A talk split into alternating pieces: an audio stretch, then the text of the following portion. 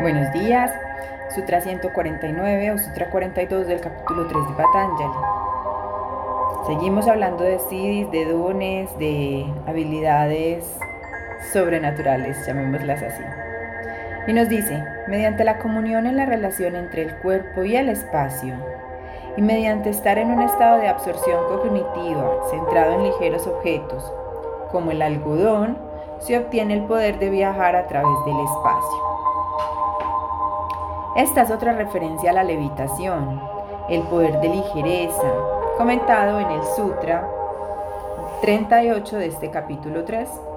Generalmente, en la conciencia ordinaria, ignoramos el éter, aunque sea el fondo fundamental en el que verdaderamente tienen lugar el cuerpo y todas las manifestaciones. Al unir la conciencia de uno y estar con el éter, el cuerpo mismo trasciende la ley de la gravedad y puede moverse a voluntad. La madre menciona cómo, mientras estaba postrada en la cama, solía practicar el viajar a través del espacio de diversas habitaciones para ver lo que estaba sucediendo en un estudio que había allí.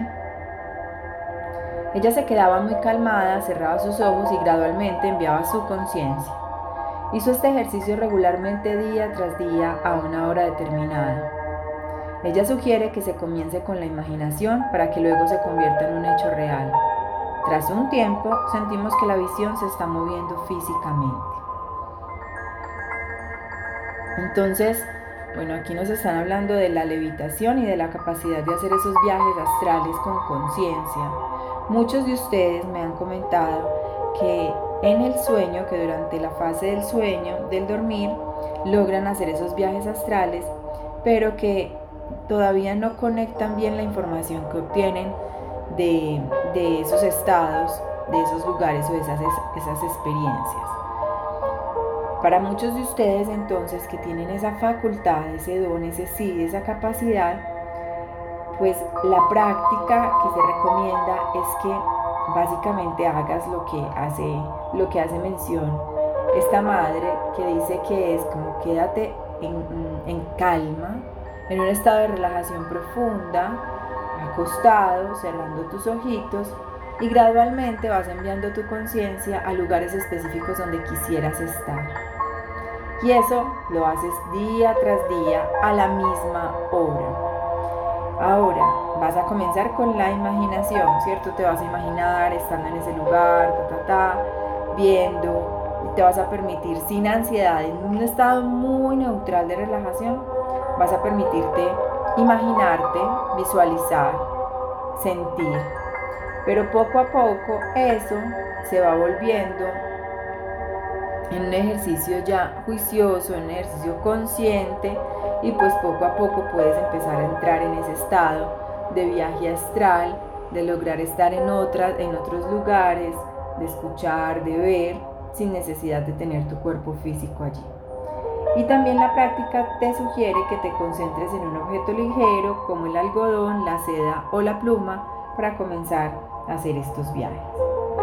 Ahora, esto es muy chévere, mm, esto gusta mucho, es muy interesante, pero me acuerdo que muy pequeña mi mamá me regaló el libro Metafísica 4 en 1 y empecé a estudiarlo, empecé a trabajarlo y una amiga de ella también lo estaba haciendo.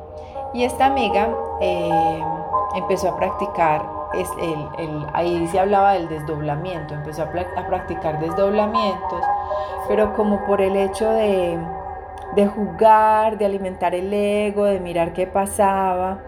Y bueno, esa vaina la desbordó y, me acuerdo que mi mamá le dio mucho susto, de hecho me escondió el libro eh, y me decía que mucho cuidado, que eso era muy peligroso, bueno, y se empezó a asustar mucho. Y entonces aquí la claridad que quiero hacer es lo mismo que venimos enfatizando. Estos dones, estos IDs, estos, estos poderes, estas habilidades, estas destrezas son un regalo que te ha sido concedido para apoyar tu propósito de encarnación, para apoyar tu misión de vida y en ese apoyo, pues básicamente servir con ese don o con esa habilidad. No es para engrosar tu lista de cartones de lo que sabes hacer, de lo que eres capaz, y de lo que vas a demostrarle al mundo para que te valoren muchísimo más. En eso no consiste y de eso no se trata. Entonces, mucho cuidado con estas prácticas, con estos ejercicios. ¿Cómo los haces? ¿Cuál es la intención y el trasfondo de esa intención? Si es un tema de, ay, vamos a ver cómo me va, ay, porque yo puedo, ay, para decir, ay, para demostrar, si es un tema muy egoico, muy para mí, por mí, eh, yo te recomiendo que no los desarrolles. ¿Por qué? Porque se pueden manifestar. Finalmente son, aunque sean sí y son y dones sobrenaturales, están para manifestarte, manifestarse en esta dimensión y en esta corporalidad. Y son como parte del cuerpo, ¿cierto? Eh, y si bien están para hacerse acá, pues se van a manifestar. O sea, no te preocupes. Si lo logras y lo entrenas y eres juicioso, eres juiciosa, lo vas a manifestar.